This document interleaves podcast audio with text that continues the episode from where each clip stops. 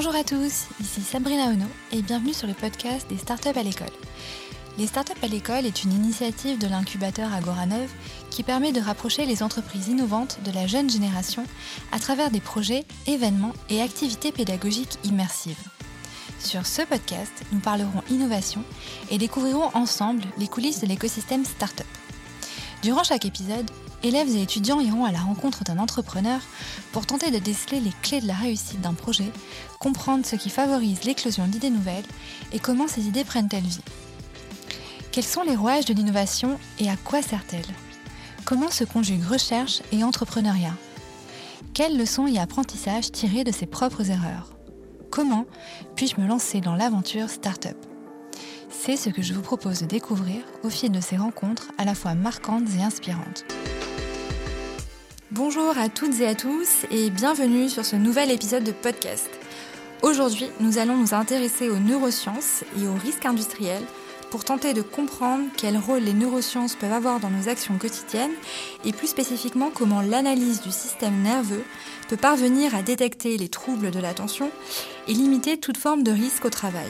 Nos étudiants se sont intéressés à la catastrophe industrielle d'Exxon Valdez comme socle d'analyse et ont souhaité travailler avec la startup NowX Technology incubée à Agoranov sur la notion de prévention des risques. Bonjour à tous les deux. Bonjour. Bonjour. Alors, pouvez-vous vous présenter premièrement et me dire quelles sont euh, vos motivations pour réaliser ce podcast avec nous aujourd'hui? Alors, bonjour. Euh, pour ma part, c'est Florian Chmielewski. Je suis étudiant en master spécialisé à l'école des mines de Paris, dans un master qui se nomme les maîtrise des risques industriels. Et les motivations qui m'ont amené à réaliser ce podcast avec Naox, c'est qu'en cours, nous avons, pour ce qui est lié à la maîtrise du risque, on a souvent tendance à associer facteurs humains, neurosciences et comportement à des systèmes organisationnels et à des choses qui touchent plutôt le management. Or, là, nous avons un outil technique qui a un potentiel de prévention qui est lié au domaine des neurosciences et nous pensons que ça ouvre des possibilités qui sont très intéressantes. Génial. Merci beaucoup, Florian. Alors, bonjour à tous. Je m'appelle euh, Hugo Dean. Je suis euh, président et euh, directeur général de la société NaoX Technologies. Donc, la société a été créée il y a trois ans sous l'impulsion de, mon associé qui est euh, directeur de recherche en neurosciences à l'INSERM et moi-même. Ça fait trois ans qu'on travaille sur euh, ce, produit et euh, aujourd'hui, le produit est dans un premier temps destiné en fait à un monde médical et aujourd'hui on essaye en fait d'ouvrir le champ des usages possibles pour notre produit et un des cas d'usage possibles est dans l'industrie et dans la prévention des risques. Alors Hugo, peux-tu te présenter et nous parler un peu de ton parcours, ta formation et ce qui t'a amené aujourd'hui à NowX Technology Alors, euh, je vais me présenter, j'essaie d'être bref hein, euh, j'ai tendance à étaler, n'hésitez pas à m'arrêter. Donc je suis euh, d'origine vietnamienne, je suis français mais d'origine vietnamienne. Je suis arrivé en France à l'âge de 15 ans. Donc à l'âge de 15 ans, je suis venu vivre en fait chez mon oncle qui habite un peu dans, le, dans les banlieues nord hein, de, de, Paris, dans le 95. Euh, j'ai toujours vécu en fait euh, pendant toute ma scolarité de lycée en fait dans le 95 et puis euh, prépa. Ça m'a ramené à la prépa. J'ai commencé à, à vivre dans un milieu un peu populaire hein, dans, dans, le nord parisien. ça m'a donné beaucoup de, de force pour aller faire une prépa. Et suite à mon parcours euh, en prépa, j'ai intégré euh, l'école polytechnique en 2014. Et euh, c'est à partir de là que j'ai rencontré des professeurs en fait qui sont spécialisés dans le domaine de la neuroscience. Typiquement mon cofondateur aujourd'hui qui était aussi mon prof de neurosciences à, Polytechnique. Donc qu'est-ce qui m'a amené à lancer ces startups? C'est d'abord deux événements que j'ai vécu en fait dans ma vie personnelle lors de ma scolarité à, Polytechnique. Premier, le premier événement est arrivé en 2015, quand euh, euh, un an après mon arrivée à, Polytechnique, euh, j'ai appris le décès en fait de, ma grand-mère qui a souffert pendant des années de la maladie d'Alzheimer. Ça m'a beaucoup touché parce que en étant vietnamien en fait, hein, je pouvais pas faire le voyage en fait pour faire le retour au Vietnam pendant cette période d'examen de, de, à l'école. ça m'a beaucoup touché. Et puis il y a un deuxième événement qui s'est passé en 2018 euh, lors de la remise des diplômes en fait de, l'école. J'ai appris en fait que dans la promotion, euh, il y avait notre major de promotion qui était décédé suite à un accident, un AVC en fait, après une semaine. Et ça, ça ramène aussi à notre podcast aujourd'hui. Euh, parce qu'il euh, est décédé suite à, une semaine de 70 heures hein, de, travail en tant que trader à Londres. Il a fait un, AVC à l'âge de 22 ans, 23 ans. Et euh, je me posais à cette époque-là une question, mais comment cela est possible qu'en 2015, puis en 2018, et même aujourd'hui en 2021, il n'y a absolument aucun moyen de prévenir ce genre d'événements, qui sont liés, entre autres, à des troubles neurologiques et des troubles chroniques qui peut être prévenir en fait en amont, beaucoup en amont, et que personne ne fait rien, et que euh, ça fait euh, euh, 100 ans que la neuroscience existe avec des mesures qui sont capables en fait de détecter ce genre de phénomène, mais que personne n'agit. Et c'est pour cela en fait qu'on a lancé NaoX technologie, ça se dit NaoX, et c'est lourd de sens. NaoX en vietnamien, ça veut dire le cerveau euh, euh, et euh, on a créé en fait cette société avec mon professeur de neurosciences, qui est aussi directeur de recherche à l'INSERM, Michel Levancuen. Alors Hugo, est-ce que tu peux du coup nous dire ce qui te plaît au quotidien dans tes missions d'entrepreneur? Alors, l'entrepreneuriat est, euh, je vais pas dire, mais presque une nature en fait pour, pour moi. C'est très naturel j'ai choisi en fait d'aller vers l'entrepreneuriat. Il faut euh, voir que l'entrepreneuriat n'est pas si simple que ça. Hein. Donc, en, France, euh, on, parle beaucoup en ce moment d'entrepreneurs et comment il faut devenir entrepreneur et entreprendre. Mais euh, la réalité des choses, c'est que c'est un métier qui est très difficile. en France, on est très habitué à faire, à être salarié, hein, avoir notre train de vie quotidien, euh, avec euh, euh, nos jours de, de, congé. mais quand, vous devenez entrepreneur, il faut, oublier tout ça. On n'a plus de, vraiment de congé. On crée ici un projet et on doit faire travailler les autres.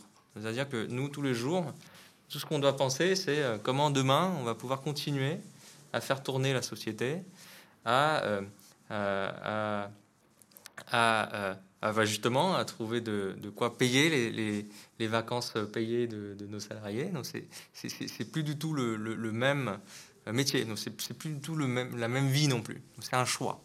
Donc la première chose qu'il faut euh, accepter, c'est de, faire ce choix-là, de faire ce sacrifice. Et, et, pour moi, en fait, ce sacrifice, il est arrivé très naturellement. Donc, euh, je pense que j'ai toujours eu euh, cette vocation pour l'entrepreneuriat. Je pense aussi que euh, quand on, arrive en fait euh, de très loin dans un pays où on a peu de familles, c'est déjà euh, une aventure entrepreneuriale. en fait, ça ne me fait même plus peur en fait.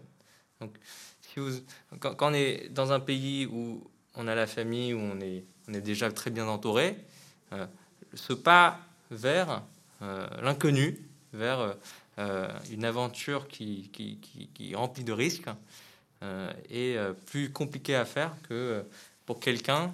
Donc la nature, donc déjà de, par mon expérience, je suis déjà entrepreneur. Donc, quand je suis arrivé en France, je suis déjà entrepreneur. Donc, quand j'ai lancé ma société, quand j'ai lancé NaoX, bah, c'est juste une évolution naturelle de ce que je suis déjà. Et par rapport à ça, quelle est l'énergie Qu'est-ce que tu souhaites insuffler au quotidien dans ta vie d'entrepreneur? Quel est ton sens du leadership? Quelle est ta vision du management? Euh, je, je, je, pense que euh, même en étant polytechnicien, en, étant, euh, en faisant des années d'études et en faisant des années très dures en prépa, avec toute l'expérience que j'ai, je ne suis pas capable de tout faire.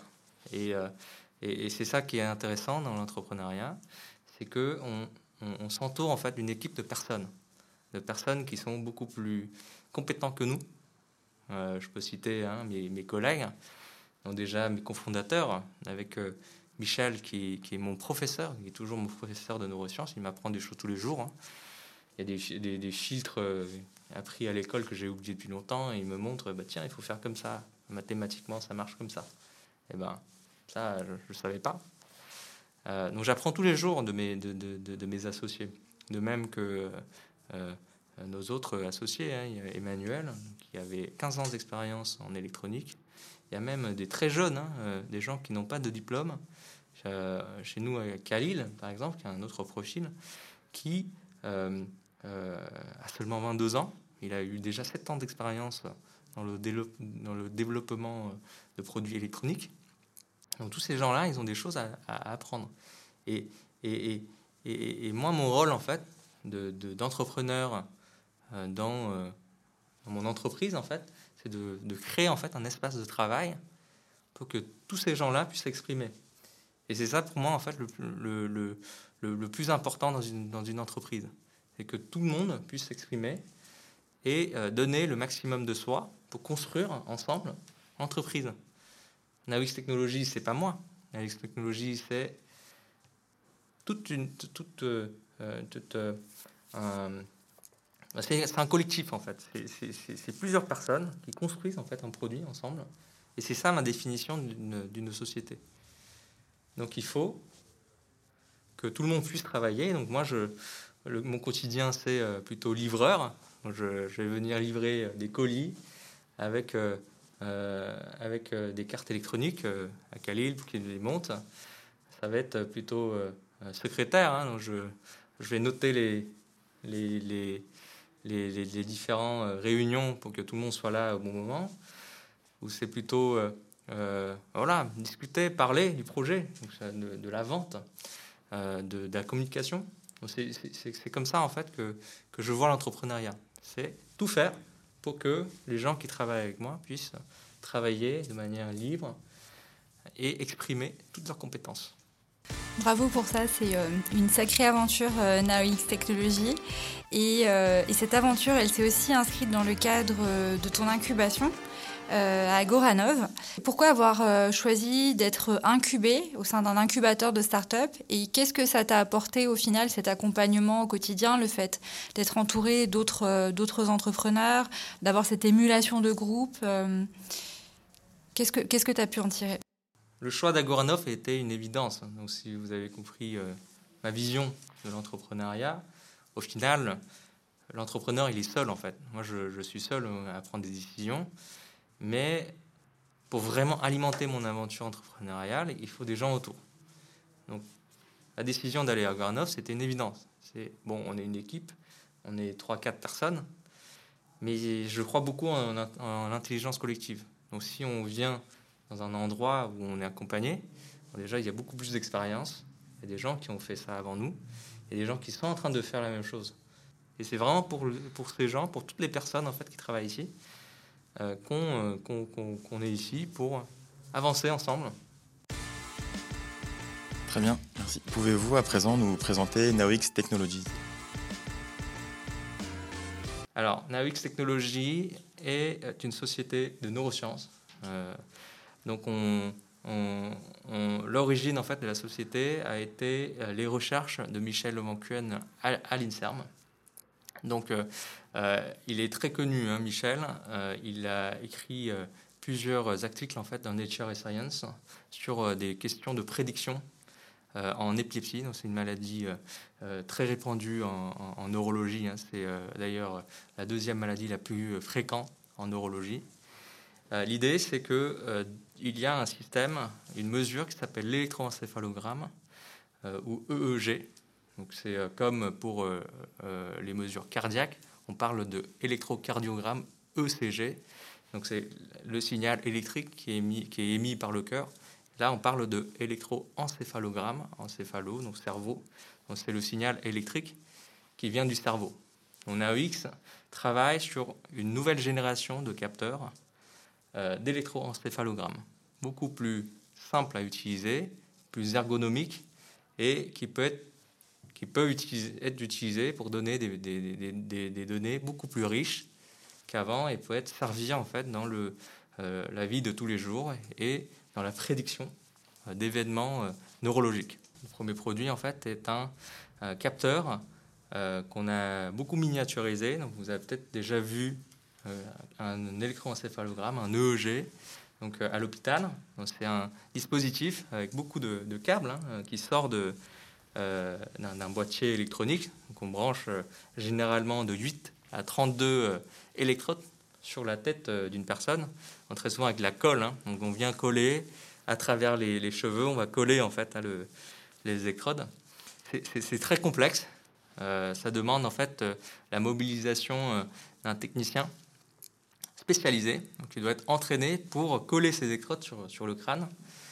et ça demande surtout d'un, la, la, participation en fait d'un neurologue pour pouvoir lire en fait la donnée, parce qu'elle est beaucoup plus complexe qu'une donnée euh, qui, qui, qui, est, celui que tout le monde connaît. Ce qu'on essaye de faire, c'est de, de, concentrer en fait toute cette technologie, toute la connaissance de, de, de la neurologie, du capteur jusqu'à la, la, capacité d'interprétation du signal dans un seul capteur. Et on va miniaturiser, on va condenser tout ça dans euh, une, euh, un produit qui serait sous forme euh, d'objets du quotidien qui sont des écouteurs. Donc ça, c'est euh, l'objectif de NaoX Technologies et notre premier produit. Pouvez-vous nous parler un peu plus de, ces capteurs? Pourquoi avoir choisi une, forme d'écouteur et comment fonctionne-t-il brièvement? Pourquoi avoir choisi euh, la forme des écouteurs? Donc Vous avez peut-être aussi vu que dernièrement, donc, on va faire un peu d'historique de, de l'EEG. L'EEG a été créé dans les années 30, inventé par un, un, Allemand qui s'appelle Hasberger. Euh, et euh, cette mesure a toujours existé depuis maintenant presque 100 ans. Et il a été toujours mesuré de la même manière, c'est-à-dire installer des électrodes sur le crâne. Bon, après avoir dit ça, c'est ce que je répète un peu euh, ce que je disais tout à l'heure. Récemment, dans les années 2010, 2015, il y a une vague en fait de nouvelles startups ou euh, d'innovations qui sont arrivées en fait sur le marché. Vous avez ce qu'on appelle des casques EEG. C'est ce, genre de dispositif en fait qui se, qui se mettent en fait sur le, le, front. Hein. C'est ce qu'on appelle des, plutôt une sorte de bonnet euh, ou de, de, ou de je sais pas comment on peut appeler ça, des serre-têtes en fait, hein, qui, qui, se mettent sur, sur le, crâne. Et euh, la fonction est toujours de pouvoir essayer, de venir en fait déposer des électrodes sur le crâne. Donc on n'a pas vraiment changé l'utilisation de l'EEG depuis Hasberger. Euh, le problème en fait de cette technique de dépôt d'électrodes sur le crâne, c'est que euh, ce sont en fait tout simplement des, cheveux. Donc il y a des personnes sur lesquelles c'est beaucoup plus compliqué à faire parce qu'il y a beaucoup trop de cheveux. Typiquement, euh, j'ai retrouvé l'article, mais il y a un article qui, euh, a été rédigé par euh, une étudiante du MIT qui explique que chez les populations afro-américaines, c'est très compliqué de réaliser des EEG. Donc à l'hôpital, il y, a même des médecins qui sélectionnent, qui disent bon bah vous, on ne ferait pas d'EEG parce que c'est trop compliqué à installer des électrodes sur votre tête. Donc l'EEG a toujours été un dispositif, enfin une mesure qui est très compliquée à, être mesurée. Donc, euh, euh, euh, cette approche, en fait, de mettre des électrodes sur la tête est très contraignante. C'est pour ça, en fait, qu'on est arrivé avec une idée, c'est de se dire, ben, on va trouver, en fait, un endroit où l'installation des électrodes est beaucoup plus simple, beaucoup plus mécanique et beaucoup plus reproductible. Et c'est là on est arrivé sur l'oreille. Pourquoi l'oreille? Déjà, vous avez euh, le canal auditif qui euh, euh, est une, une sorte de, pince, hein, donc qui va venir pincer l'électrode qui est introduit en fait dans le canal. Donc ça garde assez stable le dispositif. Il n'y a pas de problème de cheveux. Donc il y a beaucoup moins de problèmes de, de, positionnement des électrodes. Et en plus, on est à un endroit qui est, mine de rien, assez proche du cerveau. Même beaucoup plus proche que sur le crâne. C'est pour cela, en fait, que euh, cette technologie a été euh, révolutionnaire et euh, il y a plusieurs équipes dans le monde qui travaillent en fait sur, le sujet. Nous, on fait partie de ces équipes. on a trouvé en fait un moyen de le rendre fiable et possible. Donc l'idée ici, c'est qu'on a. Donc, qu'est-ce que c'est que c'est une différence de potentiel. Pourquoi les, écouteurs? Euh, Parce que euh, c'est un geste, en fait, qu'aujourd'hui, c'est un objet aujourd'hui qu'on utilise beaucoup. Hein. Donc, c'est un, geste qui est de plus en plus utilisé par des générations, des nouvelles générations, et même des générations un peu plus anciennes aussi. Hein. Donc, on met des écouteurs pour faire tout et n'importe quoi, pour écouter la musique pour regarder des séries, pour regarder des, films. On l'utilise dans le métro, à la maison et euh, vraiment n'importe où. Et ce n'est pas que des écouteurs, hein. on parle aussi d'appareils euh, auditifs, des aides auditifs. Hein. Donc ça, c'est euh, c'est aussi une fonction qui est aujourd'hui de plus en plus intégrée dans ces écouteurs. Donc en, en, 2000, en 2017, hein, quand on avait lancé la société, il y a aussi un produit qui était sorti et qui est devenu aujourd'hui mondial, qui est des, AirPods de, chez Apple. C'est un produit qui est aujourd'hui euh, utilisé, euh, un produit à la mode, qui est utilisé par, vraiment des, tous les adolescents de, de, nos jours. Donc en fait, c'est ça notre idée, c'est de pouvoir intégrer un signal qui, qui, est de bonne qualité, reproductif, et dans un objet que, que, que les utilisateurs vont pouvoir utiliser dans leur vie de tous les jours tout simplement. Alors, si on parle à présent de l'utilisation, notamment dans le monde professionnel, avec euh, l'avènement de la data et l'ère du 4.0 dont on parle beaucoup, penses-tu que les industries seront séduites par ce type de produit? Oui. Alors, euh, ça c'est une question évidente. Hein. Euh, de toute manière, les industries seront intéressées par ce genre de produit. Bon, déjà, il y a des, dérives. Hein. Et je pense qu'on va revenir sur ce sujet à la fin du podcast. Donc la mesure euh, euh, de l'électroencéphalogramme, on, rentre dans une mesure d'activité cérébrale. Donc dans la, dans la conscience publique, une mesure d'activité cérébrale, c'est très intime. Ça, ça devient, on peut mesurer mon rythme cardiaque, mes mouvements. Euh, on peut euh, prendre euh, des photos de moi sur aujourd'hui quand vous utilisez votre portable pour déverrouiller avec Face ID là, vous donner en fait toute l'information de votre visage à Apple ou à des fabricants de téléphones. Mais personne n'a encore osé toucher à une sorte de, fortification hein, qui est la donnée cérébrale. Donc on est conscient qu'on travaille sur une donnée très sensible, une donnée qui est dans la conscience collective, très très très, intime, donc on ne peut pas faire n'importe quoi avec. Donc dans la conscience collective, qu'est-ce qu'on pense d'une mesure cérébrale? On va se dire, mais ils sont en train d'essayer de fouiller, de lire dans ma pensée. Et il y a des dérives, effectivement. Évidemment que ce genre de technologie va être utilisé par les industries. Et alors, l'idée ici, c'est de, de, de, de, mettre en fait une contrainte dans l'utilisation. On va pas utiliser pour tout et n'importe quoi. Pour la productivité, c'est euh, ce qu'on nous on bannit. Nous, ce qu'on vise ici, ce sera des utilisations pour assurer la sécurité et la santé des employés. Euh, il y a des gens qui sont isolés à la maison, qui travaillent en, hyper euh, connexion toute la journée, avec un système de management qui confond un peu télétravail et vacances et qui essaye en fait de, de, pousser en fait les employés à travailler plus. Mais ils ne pas en fait qu'aujourd'hui, euh, donc même nous, hein, quand on travaille euh, en télétravail, c'est, ce qui est reporté, c'est que on travaille beaucoup plus en fait au final, parce qu'on confond en fait la vie euh, professionnelle à la vie personnelle. Donc on sait qu'il il y, y a des chiffres récents sur une étude qui s'appelle Empreinte humaine euh, que euh, en 2020, il y, avait une augmentation euh, du nombre d'épuisements de, de, que, les, employés hein, ont, reporté en fait une augmentation de, 5% en fait d'épuisement émotionnel. Donc on, on, voit aussi que récemment, il y a donc dans la même étude hein, qui confirme en fait qu'il y a une augmentation aussi au niveau des troubles de mémoire de la concentration, du sommeil ou de la fatigue cognitive. Donc, toute cette période, en fait, de, de, de, de, télétravail et de confinement, en fait, pendant les deux dernières années, ont été très chargés et ont un impact qui est très fort sur les travailleurs.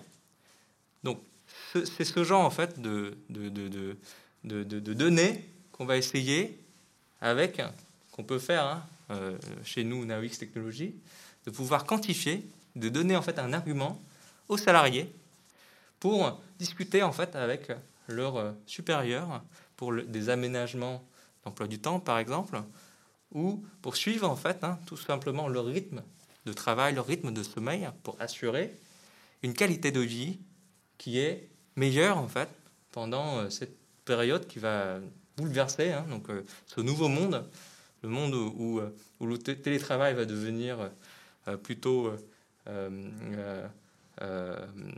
répandu. Hein.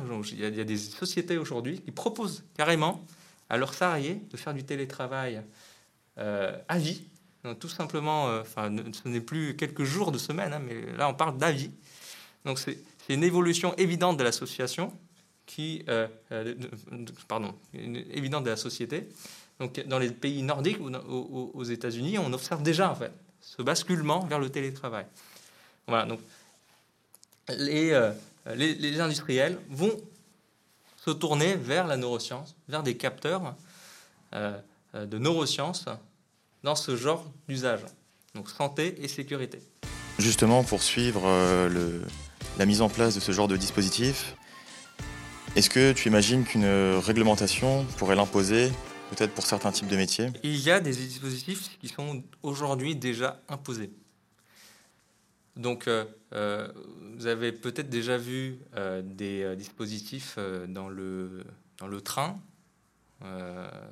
surtout sur les, conducteurs. Je ne sais pas si vous avez des, des gens qui travaillent dans, dans, dans, le secteur ferroviaire, ferroviaire dans la famille ou dans l'entourage. Mais les conducteurs de, TGV, par exemple, ils ont ce qu'on appelle un dispositif homme-mort. Donc, qu'est-ce que c'est? Donc, c'est un dispositif qui, de temps en temps, va faire un petit son, une petite euh, alerte, et euh, la personne, le conducteur, doit appuyer sur un bouton. S'il n'appuie pas sur le bouton, ça veut dire qu'il n'est pas conscient ou qu'il ne fait pas attention à ce qu'il est en train de faire. Euh, et une alarme sonne et on identifie en fait un, risque, il dit humain en fait. Hein. Mais le, ce dispositif bon, est, est, imposé dans certains cas. Euh, mais pas dans d'autres, parce que euh, c'est plus difficile en fait à, estimer euh, le, risque, par exemple, sur, un voyage maritime ou, avion. En fait, hein. Ici, on parle de, de, train en fait qui va tout droit. Donc en fait, les gestes sont toujours les mêmes. Donc là, les gestes sont très répétitifs. Donc on peut vraiment vérifier à quel moment la personne a perdu ou non son attention. Donc c'est des, situations qui sont déjà imposé. Maintenant, si on revient en fait sur euh, la neuroscience et euh, des dispositifs de mesure un peu plus complexes, sans parler encore de neurosciences, hein, il, y a, déjà d'autres dispositifs hein, de, de, détecteurs de proximité, par exemple, donc euh, sur, des gilets, par exemple, où on peut détecter la position des personnes dans un hangar, par exemple, pour savoir si elle est proche ou pas euh, d'un, euh, comment on appelle ça, des, voitures qui, euh, des, des soulève-charges, quoi, dans les hangars, ou des, voitures qui passent, qui, font la livraison entre les rayons. Donc, ce genre de dispositif de, détection de, proximité existe aussi. Donc, je suis pas encore imposé, mais ça existe. dans certains milieux, on, mesure aussi déjà le rythme cardiaque, en fait, des personnes, pour savoir si, euh, surtout dans des, situations euh, très euh, extrêmes, hein, comme chez les militaires, on mesure en fait en permanence le rythme cardiaque de la personne. Donc oui, ce genre de dispositifs existe et sont déjà déployés. maintenant, sur, sur, le cerveau, comme, comme je disais tout à l'heure, hein, sur, sur le, le, cerveau, donc la donnée cérébrale, reste encore une donnée qui est sacrée en fait. C'est une donnée qui, qui est très intime. Donc, euh, la législation aujourd'hui euh, repose en fait sur les principes de, la RGPD. Vous avez peut-être déjà vu ce, la RGPD. Euh, donc, pour rappel, c'est le, les règlements, l'ensemble de, règlements en fait qui régit le, le, la protection des données personnelles en fait des citoyens européens, donc qui a été mise en place il y a quelques années par l'Union européenne. et dans la RGPD, il y a des principes qui sont, il y a deux principes qui sont stricts. Donc, il y a un premier principe qui est euh, euh, le volontariat. Donc, il y a un principe qui, est évident. Hein. Donc, si la personne n'a pas envie de porter un dispositif de mesure sur soi, de mesure de données personnelles, elle ne porte pas, tout simplement. Mais la RGPD impose aussi un deuxième principe, et là, le principe est un peu plus compliqué à, estimer. C'est euh, le principe de la proportionnalité. Donc, qu'est-ce que c'est? Même dans le cas où le salarié demande, même s'il demande, hein, euh, on parle même plus de, volontariat, mais c'est euh, euh, moi salarié, j'ai envie de porter ce dispositif. même dans ce cas, eh ben, si le législateur trouve que l'emploi d'un capteur est disproportionné à, enfin, aux problèmes, aux problématiques qui sont posées, ils peuvent l'interdire il peut interdire l'usage en fait d'un dispositif EEG dans le cadre de la détection de fatigue, par exemple, sur une chaîne de production ou sur la détection de somnolence de conducteurs euh, sur euh, un chantier. Parce qu'ils peuvent montrer que c'est disproportionné, qu'il y a des, dispositifs équivalents ou des dispositifs euh, un peu moins intrusifs pour détecter ces phénomènes. Typiquement, on a étudié le sujet euh, de très près, hein. on, a, eu des, exemples. Donc on sait que la CNIL a, interdit en fait l'utilisation par exemple des caméras dans les usines, euh, certains types de, caméras pour pouvoir éviter, hein. c'est vraiment des risques sur, des, chaînes de production où il y a peut-être des élections, hein. même sur ce genre de cas, la CNIL interdit l'utilisation des caméras. Donc c'est, c'est, c'est, on, est encore très en amont en fait au niveau législatif sur ce genre de questions. Aujourd'hui, on, on, ne parle même pas encore de, d'imposer en fait ce genre de dispositif. On parle même de est-ce que c'est possible? Est-ce qu'il y a, euh, euh, la possibilité de, de, de, un employeur en fait de donner ce genre de dispositif pour garantir la santé et la sécurité de leurs salariés? Donc aujourd'hui, c'est encore très tôt pour parler de, de, dispositifs qui soient euh, imposés par la loi. Alors, en guise d'ouverture sur ces questions, si l'on s'imagine dans le futur que la législation évolue de, manière favorable sur ces dispositifs, est-ce que d'un point de vue technique, on peut imaginer d'autres utilisations En clair, est-ce qu'il est serait possible de supprimer euh, complètement le risque lié au facteur humain si on pouvait euh, intégralement lire le cerveau? Alors, c'est une très bonne question. Euh, donc, c'est une question qui est aussi très intéressante. Il y a beaucoup d'études sur le sujet. il y a des, études dans plusieurs domaines, donc non seulement en transport maritime. Hein. On, sait par exemple que le risque d'accident de, de, la route hein, est l'un des, des, risques les, plus répandus, fréquents dans des accidents de travail. Ce n'est même pas les accidents sur, euh, le lieu de travail hein, qui est comptabilisé ici, c'est vraiment des accidents sur le trajet euh, euh, habitation, lieu de travail. on sait aussi que, par exemple, dans, le, dans, l'aviation, 60% des accidents, des crashs aériens, ont pour cause des facteurs humains. C'est, des risques qui sont énormes. Et, dans d'autres euh, industrie, on, remarque déjà. Donc euh, des, risques aussi sur le, transport euh, ferroviaire aussi. Hein. C'est pour ça que aujourd'hui on a des systèmes hommes-morts en fait sur, les trains. C'est parce qu'il y a un risque qui est très fort. C'est des situations où on est très répétitif et on, est, on, est, tous humains. Hein. donc même les gens qui sont surentraînés. Nous on travaille par exemple avec des, des pilotes de chasse il n'y a pas plus sur s'entraîner euh, au niveau mental et physique que ces gens-là. Et même eux, ils font des, ils font des erreurs. Euh, donc oui, évidemment qu'il y, a plein d'applications possibles de la neuroscience, et même c'est nécessaire, hein, ces, applications, dans la détection. On peut, on peut, même parler parfois de, de prédiction. Aujourd'hui, on est capable, sur des tâches répétitives, de savoir, eh ben tiens, fais attention avec cet état cérébral-là, la personne, le, salarié ou, le travailleur va, est en train d'évoluer vers un état qui peut mener à un accident. typiquement, je, prends un exemple, hein, euh, c'est l'exemple sur lequel on travaille euh, euh, en, défense.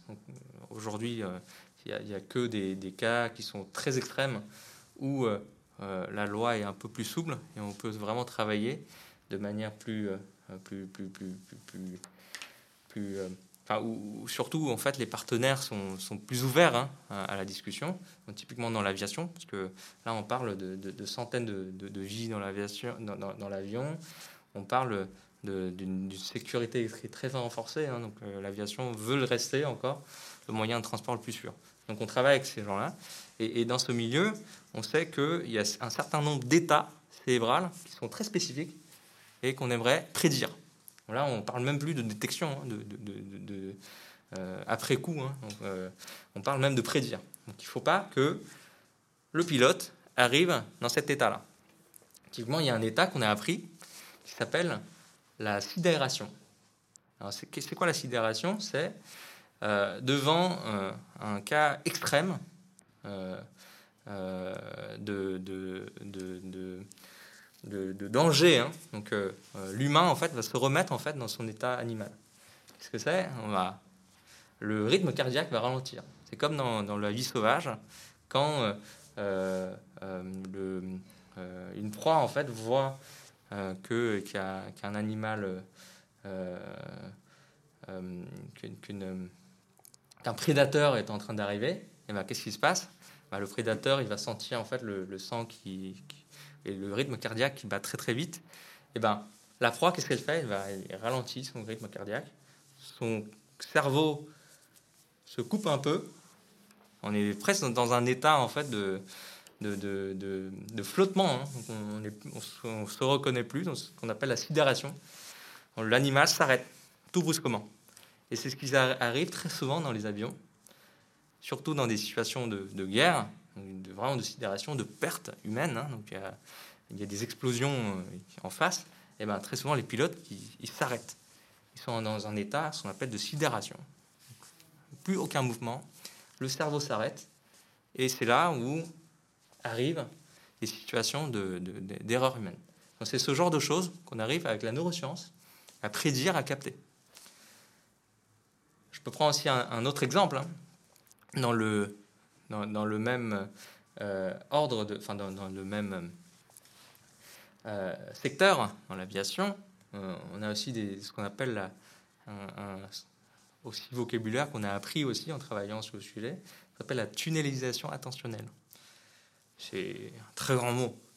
Ça veut juste dire que, en fait, le pilote ou le travailleur est dans une situation où il est tellement concentré sur ce qu'il est en train de faire qu'il ne voit plus rien. Il ne voit que ce qu'il est en train de faire. Vous avez peut-être déjà vu euh, ce genre d'état hein, euh, dans, le, jargon euh, des gens qui, font des études supérieures de médecine ou de prépa, où on arrive aux examens et on oublie tout, et on fait que l'examen en question, on parle de, de flow, l'état de flow, dans un état où on est à la limite de, de, la concentration extrême et de la relaxation extrême. Hein. Donc on appelle l'état de flow. Et ben on est concentré que sur ce qu'on fait. Donc on oublie tout.